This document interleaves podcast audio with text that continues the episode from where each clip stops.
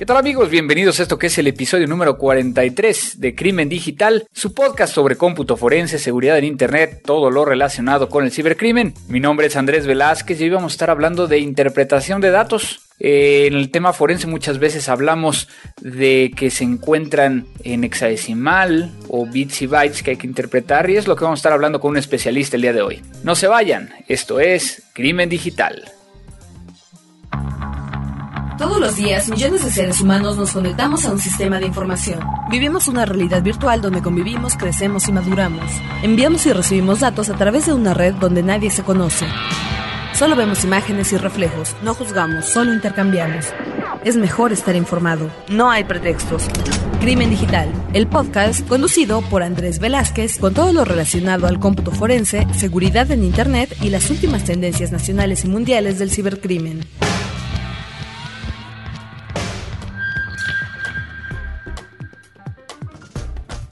Pues así es amigos, regresamos a este nuevo episodio número 43 con mucha información, con un gran invitado, el cual tuve la oportunidad de tener en una cena, digo, ya le estaremos platicando y platicará él acerca de estos temas, pero iniciemos como siempre lo hacemos en nuestro podcast saludando a todos aquellos que nos hacen el favor de mandarnos un mensaje por ejemplo, por acá Guillermo Figueredo, vía la página de crimendigital.com. Hola, soy de Argentina y me encantan estos podcasts, siempre hablan de cosas interesantes, pero que quiere llegar a descargar los podcasts más antiguos, por ejemplo el 37. Bueno, Guillermo, una de las opciones es de que instales el iTunes eh, aunque no tengas iPod, y que desde ahí te, suscribas para que los baje automáticamente. Y ahí tú puedes llegar a seleccionar que quieres llegar a bajar el 37 y no habría ningún problema. Aún así, de todas maneras, vamos a esperar a ver qué nos contesta Abel de Frecuencia Cero, que de hecho está editando este podcast, para ver si hay alguna forma más sencilla. Vía la página vi que, que no es tan, no está tan fácil. Entonces, te confirmo vía correo electrónico en cuanto podamos llegar a, a confirmarlo.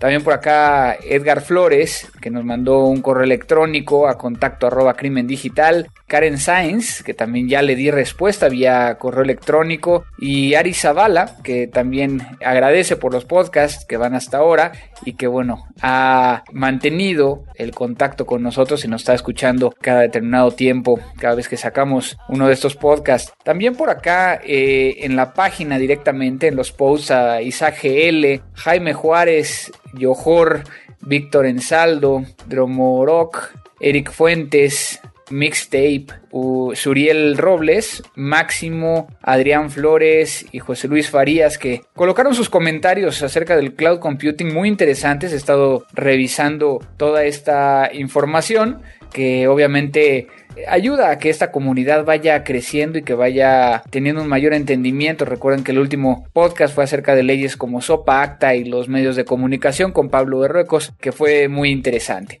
realmente qué ha estado pasando últimamente en el medio. Como ustedes saben, el mes de enero y el mes de febrero son bastante tranquilos. Hemos visto algunas cosas de Wikileaks, hemos visto algunas cosas de, de Sopa. Se espera por ahí un, un, ataque a los servidores de DNS por parte de Anonymous. Sin embargo, bueno, no han confirmado. Hay, hay gente que dice que oficialmente dijo que sí, que oficialmente dijo que no. Habrá que estar monitoreando a ver qué, qué pueden llegar a decir como, como versión oficial. Y pues bueno, en el tema de forense yo he estado jugando un poquito con nuevos analizadores o las nuevas equipos para analizar eh, celulares de una forma forense, tanto de temas por ejemplo de BlackBerry, Android, estas nuevas versiones que nos permiten llegar a extraer no solo la imagen lógica, es decir, los datos existentes, sino una imagen física que nos permiten llegar a reconstruir los datos que fueron eliminados dentro de estos dispositivos. Muchas cosas están moviendo, se habla de que van a haber nuevas herramientas para este año muy interesantes y pues ya les estaré yo contando acerca de ellas. Pero bueno, sin más preámbulo, vámonos a la siguiente parte, la entrevista. Lo nuevo. Pues amigos de Crimen Digital, hoy estoy con un gran amigo, un colega, un gran colega y que, que además de, de, que lo respeto mucho, por todo lo que ha hecho y que aparte es mayor que yo. es argentino, digo, eso no debilita nada, a, pesar de que ahorita estábamos viendo un partido de Vélez contra las Chivas, un equipo argentino contra uno mexicano. Y él es una persona que, que si bien es muy conocido en Argentina y ha tenido muchos casos allá, empieza a tener un renombre también de manera internacional, eh, es eh, instructor de muchos cursos y bueno, sin más preámbulo quiero presentarles a un gran amigo y agradecerte también por estar aquí, Gustavo Presman. Muchas gracias por esta oportunidad en vivo, primera vez que no, no, no es vía Skype, ¿no? Bien, bueno, muchas gracias Andrés por la invitación, muchas gracias por la confraternidad aquí en en tu tierra. De hecho, me siento muy feliz y muy relajado después de haber comido un rico pozole. Exacto.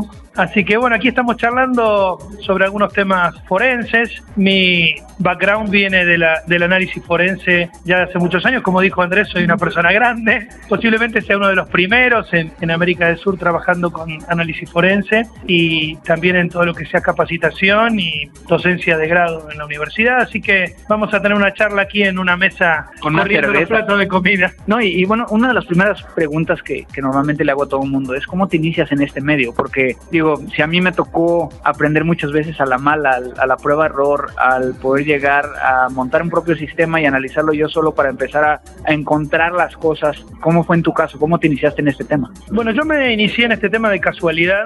Yo hace muchos años ya me dedicaba a la actividad docente en áreas de informática, arquitectura de computadoras y redes. Trabajé muchos años en la universidad y en un instituto terciario y allí fue donde un docente que era compañero mío resultó vinculado a un juicio penal donde se lo acusaba de, un software que había vendido y que decían que no lo había entregado y eso estaba instalado en los servidores Windows NT4 en aquella época. Y bueno, por mi, mi conocimiento de los sistemas operativos, bueno, empecé a meterme en esto que realmente me apasionó y que, como vos decís, si bien muchas veces tenemos que hacer nuestras propias pruebas de concepto para validar situaciones, hoy por hoy ya hay bastante base y bastante conocimiento instalado y es necesario una formación realmente profunda para poder atacar este tipo de investigaciones. Tú lo has dicho, eres grande. Yo digo que eres grande no tanto por la edad, pero este, haciendo un poco de vinculación a tu edad, ¿cómo era el cómputo forense en esa época?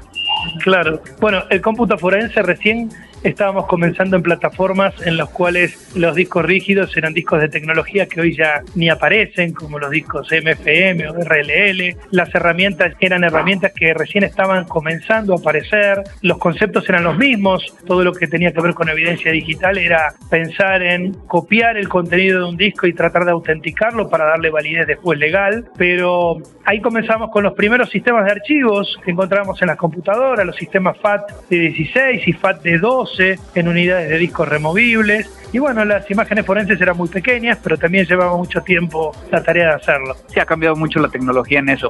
Pues bueno, vamos a aprovechar que tenemos hoy a Gustavo aquí para platicar acerca de la interpretación de datos. Así, así fue como le pusimos y ahorita verá qué sale, ¿no? Pero muchas veces tenemos que cierta información que está contenida en un disco, un conjunto de bits, bytes, conforman un archivo. Y que ese archivo puede llegar a estar contenido en un dispositivo, vamos a llamarle sin especificar alguno, y que puede llegar a haber tantos sistemas de archivos, tantos sistemas operativos y cómo cada uno de estos sistemas operativos y sistemas de archivos manejan completamente diferente, ¿no? O sea, últimamente, por ejemplo, yo he estado analizando BlackBerry, ¿no? Y, a nivel físico, que es una de las nuevas utilerías que acaba de salir el año pasado en uno de los proveedores que con los cuales creo que tú también trabajas y veíamos que no tiene vista o no tiene forma de ningún sistema de archivos que tiene todos los demás. ¿Por qué es importante los sistemas de archivos? ¿Por qué en forense es importante? Bueno, los sistemas de archivo es la base de cómo la información se almacena digitalmente. Seguramente los oyentes saben que la información digital es información binaria, es decir, algo que puede tomar el valor de 1 o 0. Eso luego va agrupándose mayor cantidad de bits para conformar pequeñas unidades o grandes unidades de información. La forma en que la información es almacenada en un dispositivo digital requiere de algún tipo de sistema para manejar la ubicación de cada uno de estos elementos. Es decir, similar a que cuando abrimos un libro queremos saber dónde se encuentra un capítulo y tenemos que ir al índice y luego el índice nos habla de un parágrafo, de un capítulo, un número de hoja y nosotros podemos ubicar esta información. Los sistemas de archivo tienen esta funcionalidad, por supuesto muchas más, pero la funcionalidad básica es almacenar información en medios digitales y después recuperarla.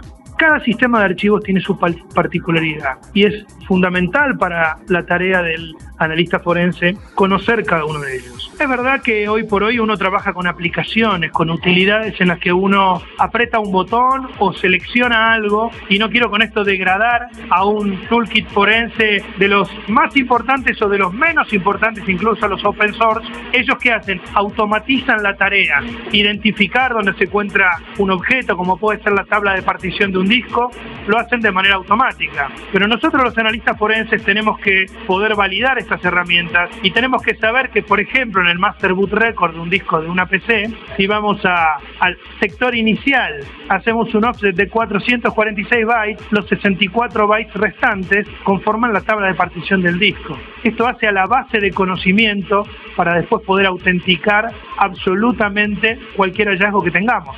y, ahí, y ahí tenemos grandes cosas, ¿no? Muchas veces a mí me, me, me hacen burla por el famoso, por ejemplo, el 440 dentro del MBR, el 63, este, o sea, todos esos sectores que muchas veces nosotros no sabemos de memoria, porque es un hecho de que entendemos cómo, cómo funciona un sistema de archivos, pero no todo el mundo entiende esto. ¿Por qué en las escuelas no nos explican esto? Y es una pregunta a ti que, que, eres docente, que has sido docente. Bueno, yo ya hace unos años que terminé la escuela y la universidad. Hoy por hoy yo soy docente de posgrado en la maestría de seguridad eh, informática de la Universidad de Buenos Aires y allí sí enseñamos cómo funciona un sistema de archivos, enseñamos los cuestionamientos básicos del funcionamiento, por supuesto cuando la tecnología avanza también los sistemas de archivo avanzan porque el volumen de almacenamiento es cada vez mayor. Ahora, la importancia de conocer el funcionamiento de un sistema de archivos radica en una cuestión fundamental para el analista forense. Gran parte de nuestra actividad es darle información a funcionarios judiciales respecto de alguna cuestión en la cual hay una prueba de tipo digital.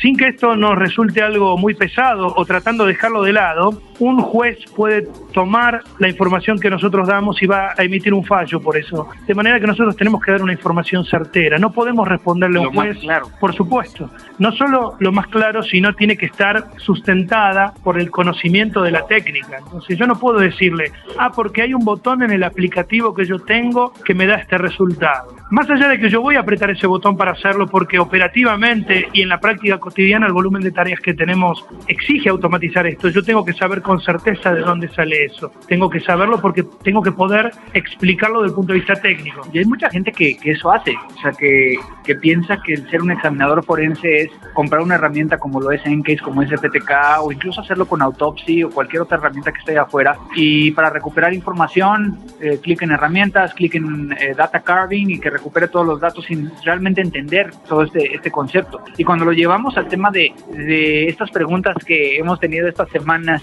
de, oye, ¿y qué significa que el archivo tenga una terminación, eh, algo, ¿no? Que tenga que termine con el space o yo creo que ahí vienen muchos temas de, de que es claro que nos hace falta el entender que un examinador forense tiene que entender las bases.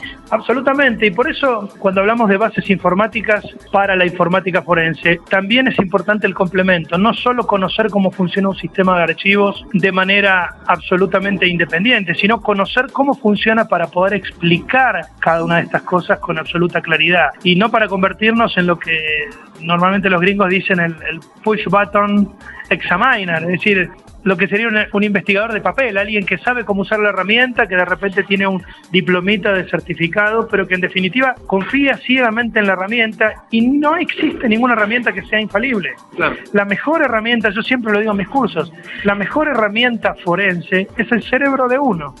Lo que nosotros llamamos herramienta es una extensión de nuestro razonamiento y por eso conocer en profundidad cómo funcionan los sistemas de archivos es lo básico. Y si yo en un juicio o en un reporte eh, forense indico que encontré determinado archivo y doy las coordenadas físicas de ubicación en qué bloque, en qué sector del disco, no importa qué herramienta utilice y no importa qué herramienta utilice un tercero. Lo importante es que yo lo sustento desde el punto de vista técnico y cualquiera que venga con otra herramienta va a poder efectivamente corroborar que esto es así. Pero bueno, como tú dices, es fundamental de que estemos capacitados y que conozcamos estos temas. Pero tú tienes un punto muy, muy, muy, eh, muy bueno y es que, digo, ¿cuántas veces no nos enfrentamos a un sistema de archivos corrupto y que entonces hay que empezar a, buscar las cosas en hexadecimal y reinterpretar todas las cosas? Y para eso no existe un botón que lo haga. Exactamente. Esto es un tema crucial. Cuando hacemos una investigación y cuando queremos usar, digamos, un aplicativo para que nos encuentre las cosas, claro, es mucho más fácil si la estructura del sistema de archivos está intacta. De la misma manera que es mucho más sencillo encontrar un capítulo o una tabla dentro de un libro si tengo el índice. o encontrar este un folder que dice mi fraude directamente en la máquina. Digo, ya con eso te evitas la investigación. Absolutamente. Cuando la estructura del sistema de archivos está corrupta, o bien porque hay un daño físico, o bien porque... ¿O es un sistema de archivos que no conocemos? Absolutamente. También existen, existen sistemas específicos, máquinas, cajas cerradas que tienen elementos digitales y es un sistema de archivo que no conocemos. O está roto, o el delincuente lo ha roto a propósito, o ha hecho esfuerzos para ocultar la información. Ahí no queda ninguna otra posibilidad. Como decías vos, Andrés, no tengo ningún botón para apretar. Necesito utilizar la cabeza y lo que sí podré usar es alguna herramienta para automatizar, digamos, el procedimiento, pero tengo que conocer cómo la información está almacenada. En este caso, bueno, tuvimos hace un, tiempo un, eh, un sistema de videovigilancia que tenía un disco duro, tenía su propio sistema de archivos y pues eso fue lo que hicimos, recuperar el formato de video y, poder llegar a recuperarlo, ¿no? Que en este caso, bueno, pudimos llegar en ese caso a, hacerlo. Si yo te preguntara ahorita, Gustavo, ¿qué sistema operativo, no de archivos, qué sistema operativo te sientes más cómodo en hacer un, un análisis forense y cuál es el que, a pesar de que lo sabes hacer, no te gusta y que lo sientes un poco más complejo o complicado dentro de tu, tu labor diaria? Es una pregunta muy personal. Obviamente tiene que ver con la experiencia propia de cada uno y la cantidad de equipos que uno analiza. Es mucho mayor el número de equipos con sistemas operativos Windows que cualquier otro. Particularmente me siento más cómodo con, con ellos porque claramente he analizado miles de discos con sistemas operativos en diferentes eh, sistemas de archivo de Windows, pero también es bastante común trabajar con Linux o trabajar con Mac. ¿Y lo más raro que te ha tocado? Y lo más raro que me ha tocado son unos equipos que en la República Argentina tenemos que se llaman controladores fiscales, que son los equipos que usan para facturar los negocios y que la Administración de Impuestos local le ha colocado un equipo con una memoria interna que permite auditar las transacciones y evitar el fraude del comercio. Eso también tiene una estructura que no está publicada y no es conocida. Sin embargo, cuando hay alguna denuncia de tipo penal económica por un fraude o porque hay una evasión impositiva, aparecen esos equipos para peritar.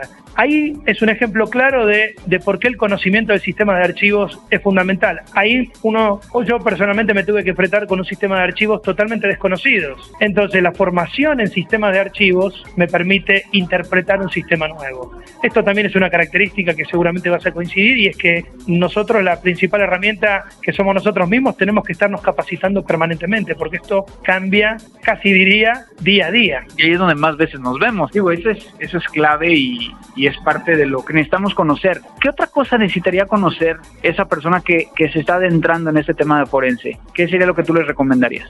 Yo creo que una de las cosas principales para adentrarse en el tema de forense, bueno, obviamente una, una sólida base en informática no es que hay que saber todos los temas informáticos, pero hay que conocer los temas fundamentales con solidez. No es extraño en esta profesión que uno tenga que ponerse a estudiar cuando aparece un caso nuevo o a preguntar cosas nuevas.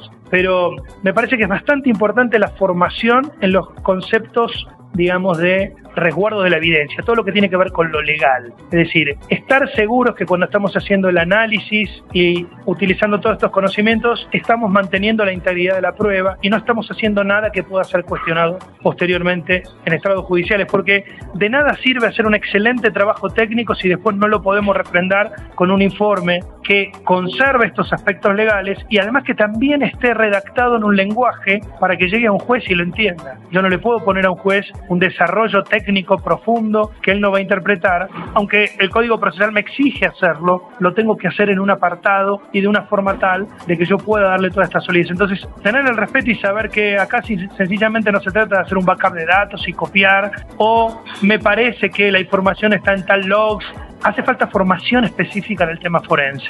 Es decir, no es suficiente con una formación profunda en informática. Hace falta información en tópicos específicos de prueba, de resguardo, de almacenamiento, de cuestiones legales de cada país, que tenemos algunas diferencias, pero que en líneas generales hay cosas que se repiten. Por otro lado, tenemos que estar preparados porque sabemos que los delitos en Internet son absolutamente transnacionales y tarde o temprano vamos a tener algún tipo de legislación o de acuerdo global para poder intercambiar pruebas digitales o para poder transferir información para nuestras investigaciones. Yo creo que eso es uno de los aspectos importantes.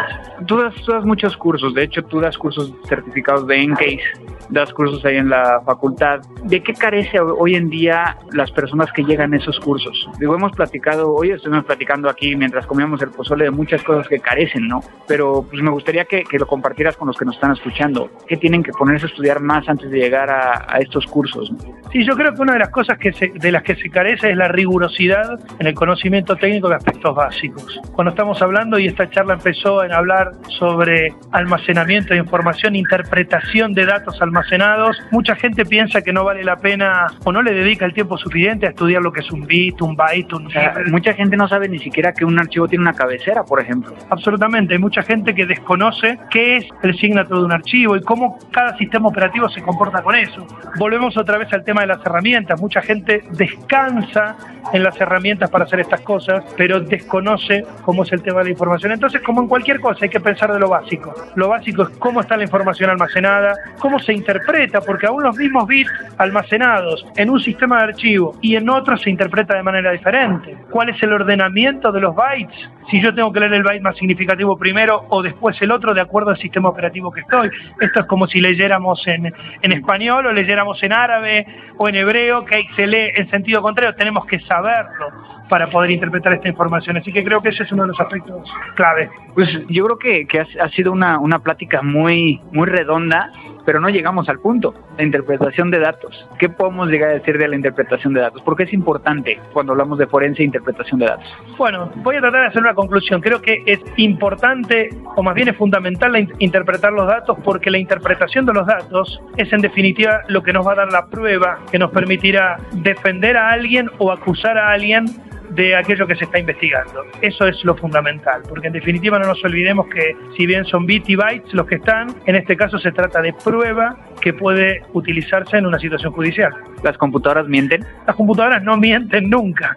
Los que mienten son los usuarios de la computadora. ¿Algo más que quieras para cerrar esta gran plática? Bueno, agradecerte la charla, agradecerles a los escuchas, quizás eh, por ahí en algunas frases no terminamos de redondear la idea, esto es una charla realmente en una mesa terminando de cenar amigablemente y bueno, decirles que en particular a mí me apasiona lo que hago, igual que Andrés, somos realmente apasionados en esto, digamos, nos parecemos mucho y también tenemos la vocación de transmitir estos conocimientos de manera tal de que, bueno, también estoy disponible para las preguntas, las consultas. ¿Cómo te pueden localizar? Me pueden ubicar en, en mi Twitter, arroba gpressman. Ok, de todas maneras lo vamos a poner ahí. ¿Tienes algún blog o alguna página donde...? Tengo una página que es www.pressman.com.ar y bueno, seguramente de los resultados de esta charla y de del interés que ustedes tengan, quizás podemos armar alguna nueva charla o algún curso. No, yo lo que quiero aquí, y ya, digo, ya te estás riendo, pero ya habíamos platicado antes de grabar este, este podcast que Gustavo va a estar ofreciendo cursos en, la página de Mática, cursos que van a ser accesibles para todos, y vamos a iniciar precisamente con cursos acerca de sistemas de archivos. Entonces, si te lo avientas, nos echas la mano en eso para que todo el mundo eh, se apunte.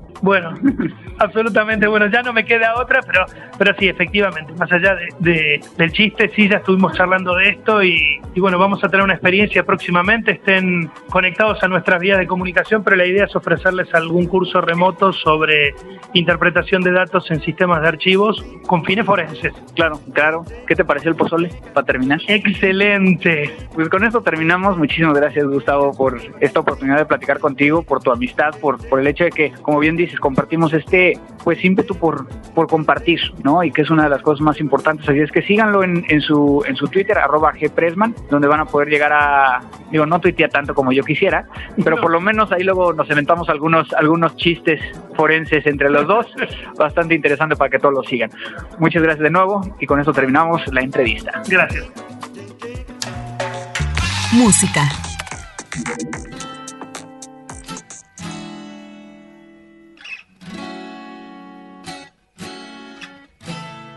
Bonito. Y con ustedes en la parte musical tenemos a Jarabe de Palo con Bonito, esta canción que realmente lo pone uno de buen humor. Bonita mañana, bonito lugar, bonita la cama, que bien se ve el mar. Bonito es el día que acaba de empezar, bonita la vida. Respira, respira, respira teléfono suena, mi pana se queja, la cosa va mal, la vida le pesa, que vivir así ya no le interesa, que seguir así no vale la pena, se perdió el amor, se acabó la fiesta, ya no anda el motor que empuja la tierra, la vida es un chiste con triste final, futuro no existe, pero yo le digo bonito, todo me parece bonito. Bonito, todo me parece bonito.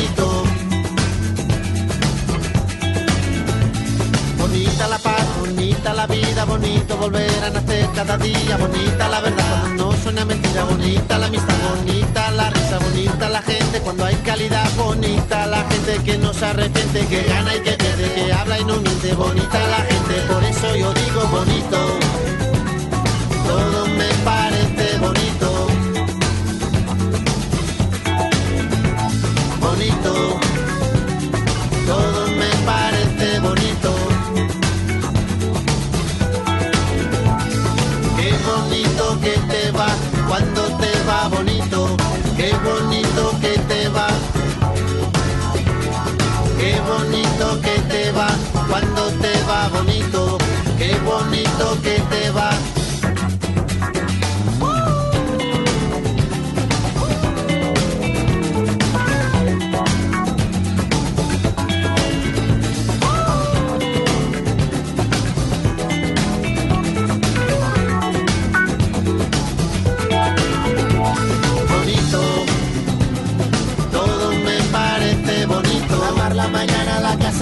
la tierra, la paz y la vida que pasa. Bonito.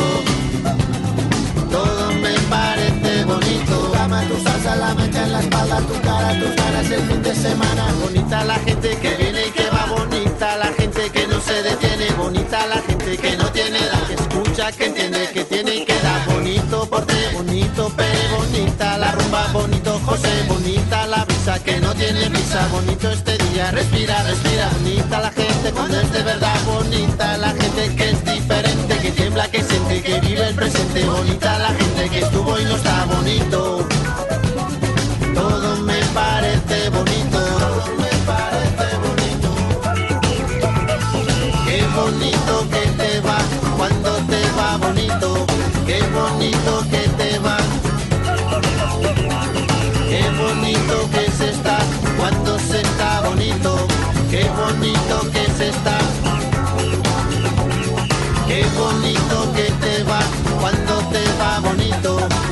Qué bonito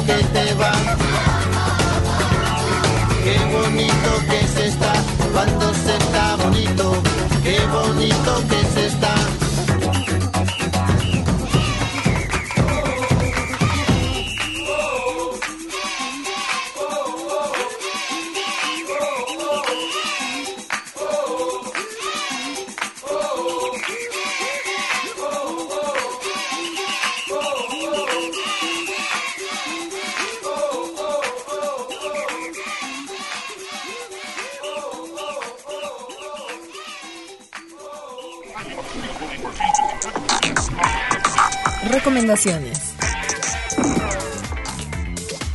Pues estamos de regreso amigos y bueno, como ya se habrán dado cuenta, puse una canción que, que de alguna manera, bueno, es, es, comercial y esto es porque no he tenido la oportunidad de estar escuchando cosas nuevas, así es que si ustedes tienen alguna recomendación, mándenmela vía Twitter, saben que es arroba crimen digital o al mío personal, arroba cibercrimen. Vamos a terminar con la parte de recomendación, que como ustedes saben siempre estamos recomendando cosas nuevas que están sucediendo, sin embargo, bueno, hay una, un programa, una aplicación que no es tan nueva, pero que he visto sus grandes funcionalidades, que es el Tableau Imager, o también conocido como TIM, T-I-M, Tango India Mike, que si ustedes tienen un bloqueador contra escritura, este herramienta de hardware, que es muchas veces de bajo costo, que nos permite llegar a conectar el disco duro a una máquina para generar la imagen forense, si ustedes tienen un bloqueador contra escritura de la marca Tableau, que son los Ultra Blocks, conocidos como Ultra Blocks, que puede llegar a ver de IDE, SATA, SCSI, USB, Firewire, bueno, lo que nos permite llegar a hacer el team es de que es una herramienta para generar las imágenes forenses, pero que está optimizado para poder llegar a utilizar de mejor manera estos protectores contra escritura, de tal manera que muchas veces en algunas organizaciones donde ya se cuenta con estos dispositivos, muchas veces es más fácil hacerlo con el team debido a que vamos a tener mejores eh, tiempos de respuesta para poder llegar a generar las imágenes forenses.